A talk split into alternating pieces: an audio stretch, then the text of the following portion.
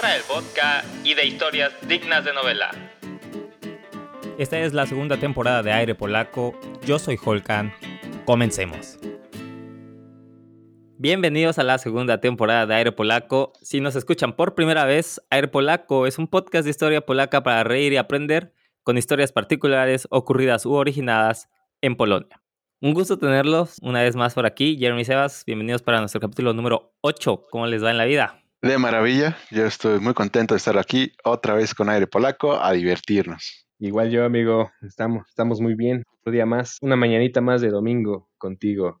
Eh, hoy ni siquiera dije que vamos a tener dos invitados porque ya, esto ya es obvio, güey. Tenemos dos siempre y ustedes son los de cajón, güey. Así que por ahora no es necesario. Entonces, pues, ¿listos para escuchar la historia del día de hoy? Venga. Va pues. El día de hoy tendremos nuestro primer capítulo de historias con personajes presuntamente culpables. Nuestro primer y probablemente único caso de asesinos polacos sobre los cuales se han basado para escribir libros y que si bien no son un hecho histórico con impacto comparable con los que hemos visto hasta hoy, resulta bastante peculiar y no podía dejar escapar. Ese es un buen tema, ¿eh? No se me había ocurrido. Es un gran, gran tema. Suena, suena prometedor. Vamos. Yo digo que es probablemente el único, pero ya veremos. Ya saben cómo funciona esto, güey. Ok. En el año 2002 salió a la luz uno de los escándalos más tenebrosos de la Polonia moderna. Los Skin Hunters, o en polaco, Wupsi Skur. Es el apodo que los medios de comunicación polacos le dieron al caso en que cuatro trabajadores de uno de los hospitales de la ciudad polaca de Uch fueron condenados por oficialmente asesinar al menos a cinco pacientes para después vender la información sobre sus muertes a las funerarias de la misma ciudad con las que tenían contratos. O sea, ¿cómo? O sea, ¿los mataban para decirle, oye, se murió este, ve a darle tu servicio de funeraria? Simón. O sea, por comisión, oh, qué horror. ¿Y cuánto les daban en comisión? Allá va. Qué miedo. Oye, o sea, ¿estas funerarias contrataban a esas personas? ¿O era así por... Averigüémoslo, Sebas, averigüemos, güey. Ah, cabrón. A ver. El precio de tales sobornos pagados a los asesinos se facturaba de forma no oficial a la familia del fallecido como un cargo adicional dentro del precio del funeral.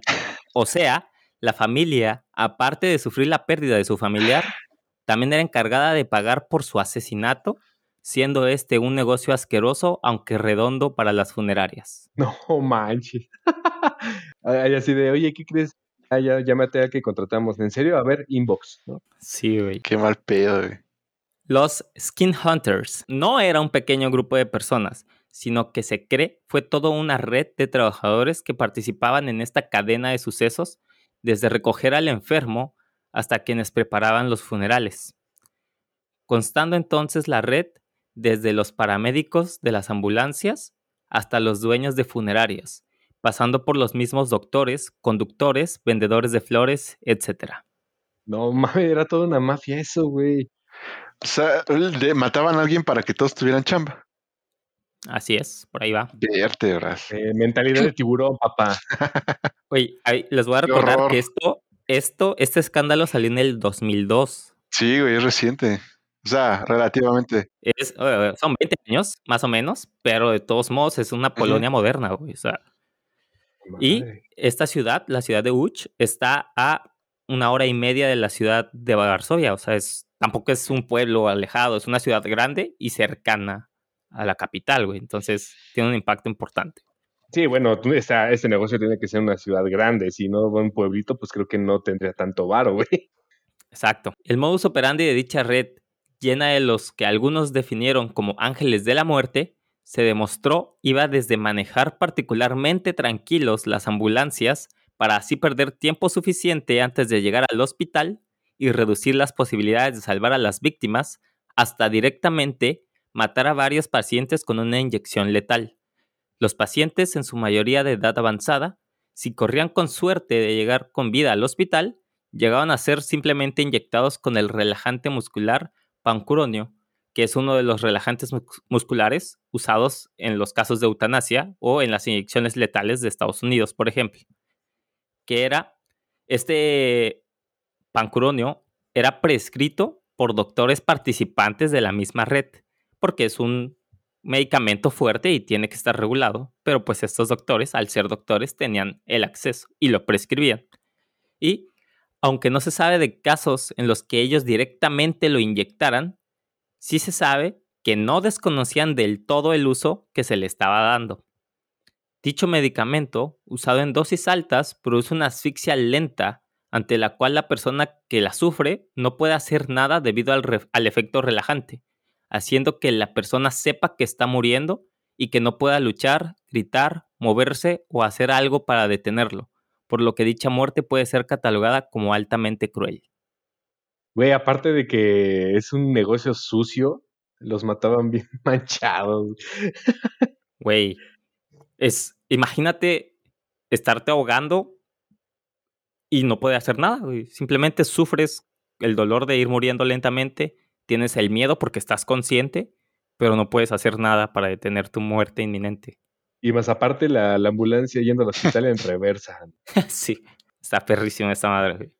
Una vez que aplicaban dicho medicamento y cuando lograban su cometido, o sea, matar al paciente, los trabajadores vendían la información sobre los pacientes fallecidos a las funerarias, a manera de exclusivas, como si de notas periodísticas se trataran, para que éstas pudieran contactar a los familiares antes que otras, familiares, antes que otras funerarias de la competencia. Güey, qué puercos, güey. Se estima que por este contrato de exclusividad, esta red llegaba a exigir sobornos que iban desde los 12 mil hasta los 76 mil sotes mensuales, o sea, desde 60 hasta 350 mil pesos mexicanos, que eran repartidos entre los participantes, ganando seguramente muy poco por lo largo y extensa de la cadena por cada uno de estos muertos, porque esto es mensual, o sea, no sabemos cuántos mataban al mes, pero se sabía que oscilaban desde 12 hasta 70 mil, o sea, 60 a 350 mil al mes, entre quién sabe cuántas personas, y pues ganaba muy poco por cada operación, por no decir asesinato, que seguramente eran menos de mil pesos mexicanos, como 200 dólares por ahí. Cero vale la pena. No, güey, además yo creo que hasta el limpiaparabrisas estaba ahí coludido, güey, ¿no? Así haciéndole perder el tiempo a la ambulancia. Yo se lo limpio, joven. Ahí está. Y aunque decir cifras tan bajas no nos puede simplemente sorprender e, e indignar hoy en día por lo que vale la vida de una persona, no se puede dejar de lado el contexto social en el que todo esto se desarrolló. No con el afán de justificarlo, pero sí de entender un poco más el caso. Se estima estas operaciones datan de los inicios de los 90, que si no les dice mucho, empata con la temporada de la caída del comunismo en Polonia, por lo que eran los años de transición al capitalismo y muchas personas desesperadas necesitaban obtener ingresos extras a como les fuese posible por lo que para algunas personas este era el escenario perfecto que combinaba necesidad, desesperación e incertidumbre para lograr crear a base de manipulación y poca, sino nula ética, la red de los skin hunters, llegando al punto en que entre paramédicos llegaban a preguntarse ¿para quién trabajas? Y con esta pregunta no se referían a qué doctor, sino para qué funeraria. O sea, tan cabrón estaba la red, güey, que llegaron a ese punto. Nada, eso sí es estar bastante. Bueno, tú dices la necesidad los llevan a eso, güey, pero eso es muy, muy enfermo. ¿no? Y aparte, sí, güey, no, y aparte, imagínate las, las, familias que se llegaron a enterar que sus bueno, su familiar eh, se murió por este tipo de negocios.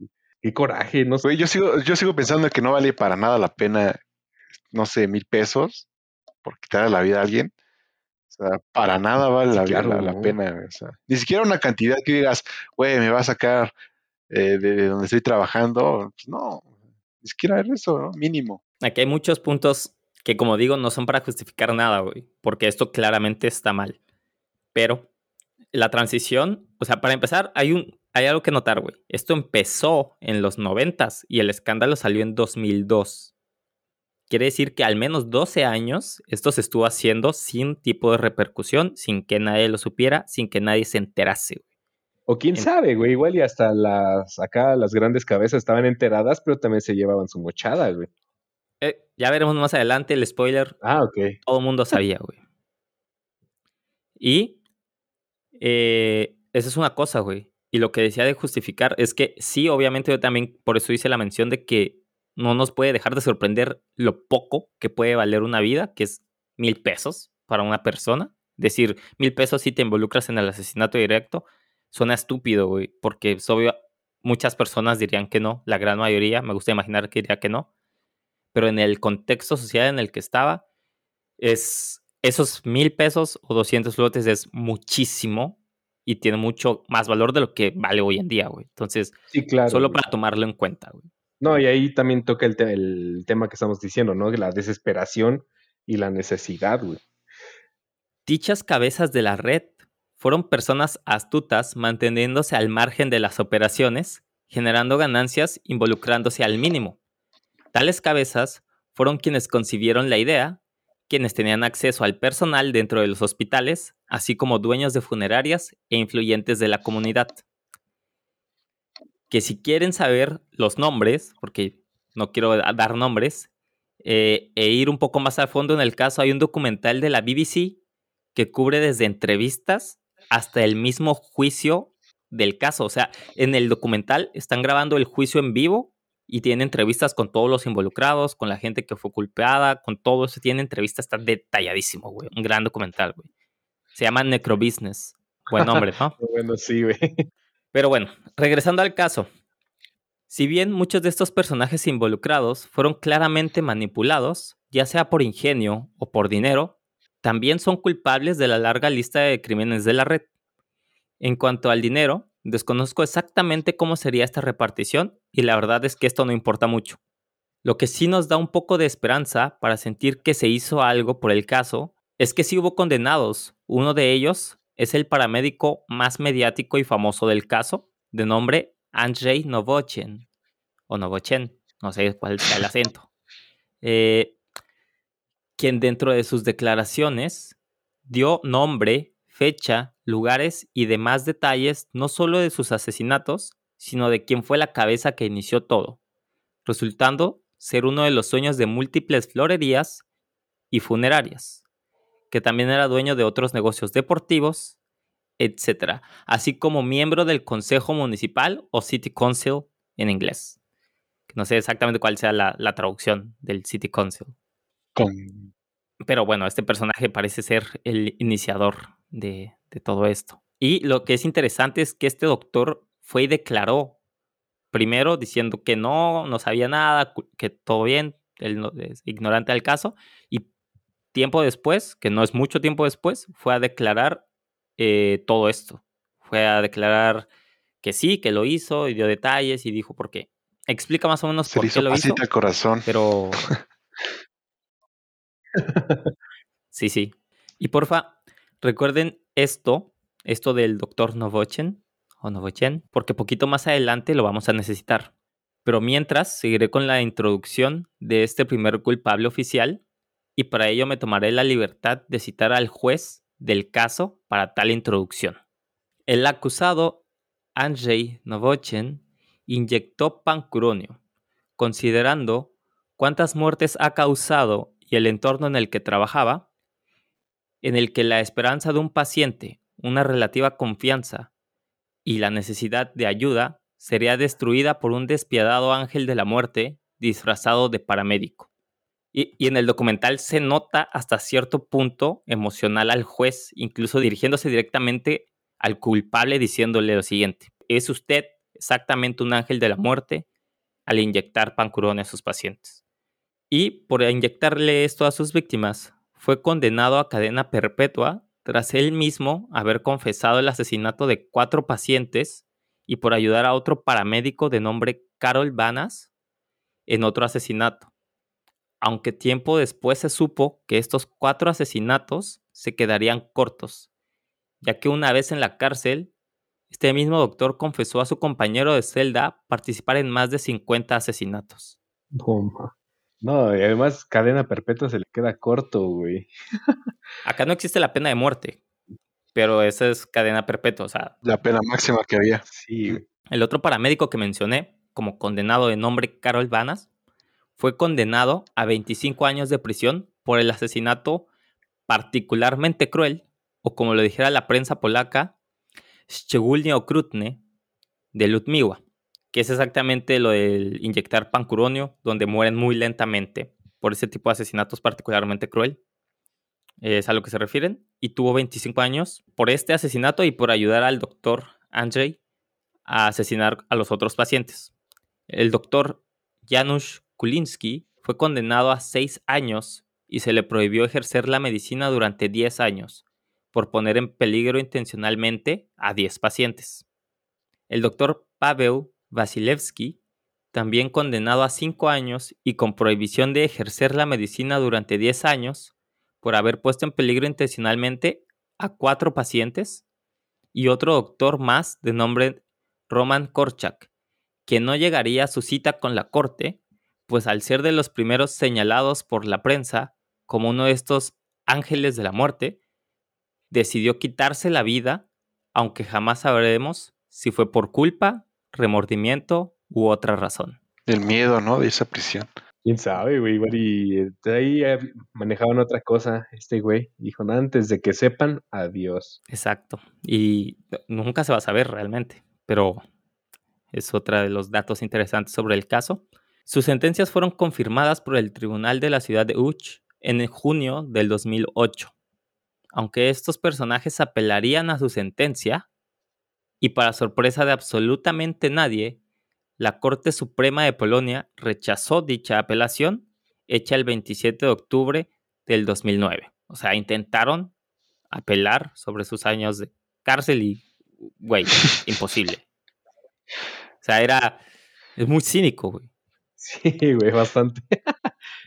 Ahora, recuerdan que les dije que Novechen, el doctor, dijo santo y seña de quién les pagó y eso, ¿no? Sí. Pues este personaje presuntamente culpable contó con la mala o buena suerte de que al día siguiente en que esta información salió a la luz, el Papa Juan Pablo II moriría cubriendo todas las portadas y media posible por días, dejando su caso de lado y llegando a ser ignorado, por lo que aparte de ser poderoso, tenía suerte y jamás ha sido condenado.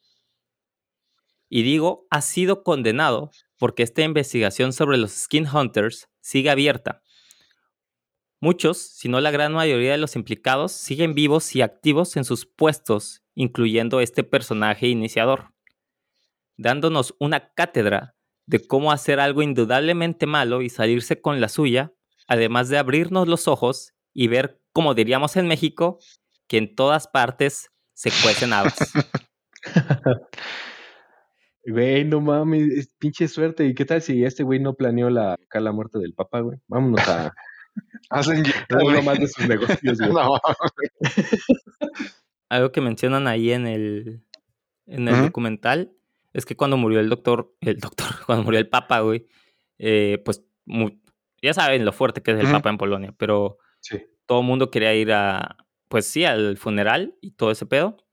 Y pues obviamente nadie prácticamente tenía acceso a lo del funeral por la figura que es el papa, obviamente. Pero este señor, este City Council, este líder de la red, sí tuvo acceso y estuvo presente durante el funeral del Papa Juan Pablo II. Vaya, vaya. Eso suena un poco sospechoso, ¿no? Dejemos la interpretación del público. Sí, yo digo que fue coincidencia, o sea, les cayó de perlas que haya fallecido el Papa. o No, o sea, lo, a lo- ellos, sí, a ellos, yo creo que a les ellos, o cayó. sea, como los que estaban culpando y todo eso, que se desviara les cayó de perlas, güey, o sea, ¿no? Claro, claro, güey, porque, a ver, los que fueron condenados fueron condenados, pero los que no Sí. habían sido Ajá. condenados, como las más grandes cabezas de esto, jamás siguieron con el caso porque los distrajo totalmente la muerte del Papa, güey. Entonces, mejor cosa, o sea, pocas cosas han sido tan grandes mediáticamente en Polonia como la muerte del Papa, güey. O sea, no había cosa más grande que pudiera cubrir por días la sí, bien portada cabrón, güey. contra un escándalo que es gigantesco de años de una red de prácticamente asesinos seriales, güey, que se vio mínima ante la muerte de tal personaje, güey. Entonces sí, para buena o mala suerte, eh, esto sucedió. Mira, eso de la suerte, la neta, como dices, Juan, que ahí que, la, que el público lo piense, que sea consideración de ellos, porque si que empezaron esa red por necesidad, o sea, mataron por necesidad, ¿qué no van a hacer para librarse de eso, no, güey? Ya dejemos para allá.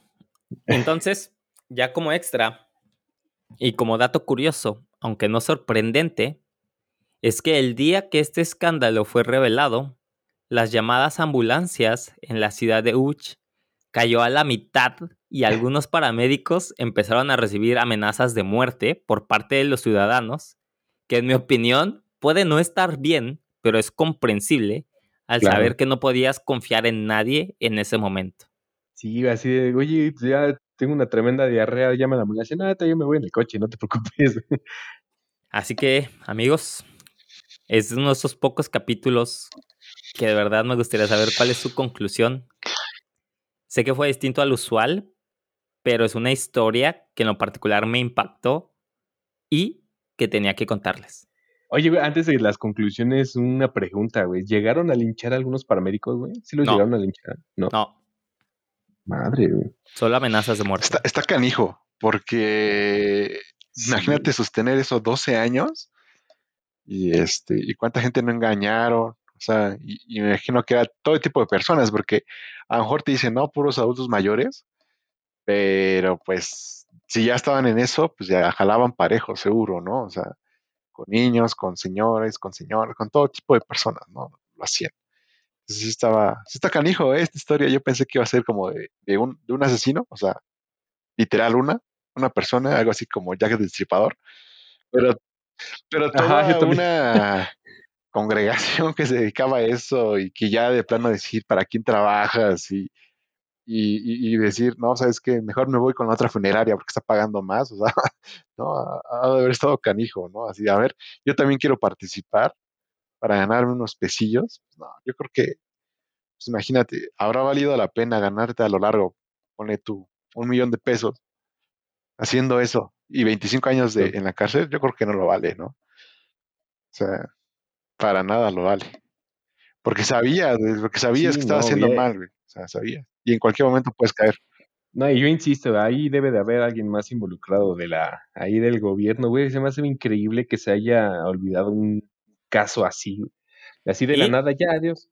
Este City Council que les mencioné se vio involucrado. Eh, en la corte, el juez oficialmente le dijo: No puedo dejar de pensar que es usted quien incitó e inició todo esto. No puede, ¿sabes? Condenar nada, no hay pruebas ni nada, pero se lo dijo de frente, como es usted. Las pruebas apuntan a que es usted quien inició todo esto. Aún sigue libre y al año después fue reelecto City Council de la ciudad. No mames. No lo sé, güey. o mucha suerte o mucha manipulación, güey. También es mucha manipulación, ¿no? Sí. Y hasta aquí el caso de los Skin Hunters. Como siempre, les recuerdo, les subiré algunas imágenes e info extra a los show notes de Facebook. A lo mejor unas notas del caso. Seguramente el, eh, lo del... Si quieren adentrarse, por favor, vean este documental de los Necrobusiness. Dura 40 minutos, una hora más o menos. No dura tanto, pero es bastante explícito. Y ya que, que el tema también, por favor, no se olviden de suscribirse al canal de YouTube, seguirnos en Facebook, Instagram, en todos lados tenemos el nombre de Aire Polaco. Ahí me encuentran como Holkanowski en Instagram. Sebas. A mí como Bastian Moctezuma. Jeremy. A mí me encuentran como Germises en cualquier red social y qué interesante capítulo. Valdría la pena revisar el, el documental. Porque el documentalito. ¿qué, no, nos dice que en otras partes del mundo puede estar pasando algo similar, no? hay que estar alertas. Exacto. Y en particular, a modo de mi conclusión, lo que yo saqué de ese capítulo fue que mi perspectiva de yo viviendo en Polonia ya un par de años, lo tenía como un país, es, fue un shock de saber que también pasa, que pasa a tal escala y la impunidad que también existe. Por eso se me hace que en todas partes se cuecen hadas. Sí, en todo el mundo hay cosas. Lo dijiste, claro, güey. Fue un placer compartir el tiempo con ustedes. Muchas gracias. Descansen sus mentes y hasta luego. Gracias.